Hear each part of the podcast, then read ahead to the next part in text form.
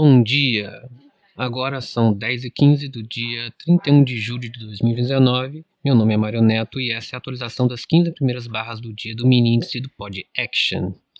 Bom, tivemos uma abertura com um gap de cerca de 240 pontos, um gap positivo, que já foi fechado. E a primeira barra foi uma barra doji praticamente sem corpo, uma barra com cerca de 240 pontos. Tá? E logo depois dessa barra, nós tivemos um tight de baixa de 300 pontos. Aí logo depois teve a abertura da Bovespa, uma barra de uma barra pequena de 60 pontos positiva, mas que engatou numa num tight de alta, com praticamente só uma, uma barra negativa no meio, e cinco barras positivas as primeiras muito fortes, as últimas com muitas sombras.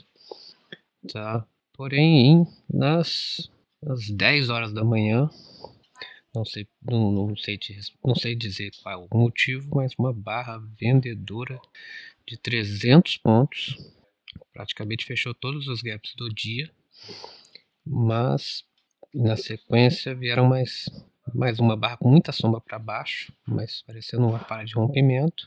Depois um doji. Foi a última barra, barra compradora, mas um doji. É, coisas importantes aqui.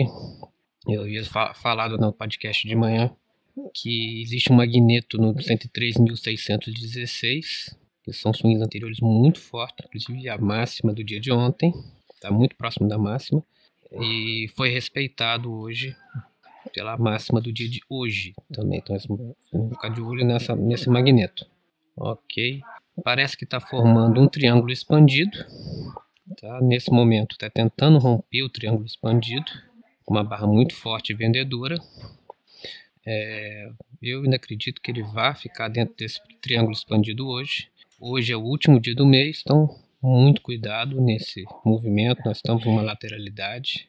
Hoje tem algumas notícias importantes que podem movimentar o mercado e a gente pode romper esse triângulo expandido, ok? Bom, gente, é isso e até amanhã com mais um Pod Action.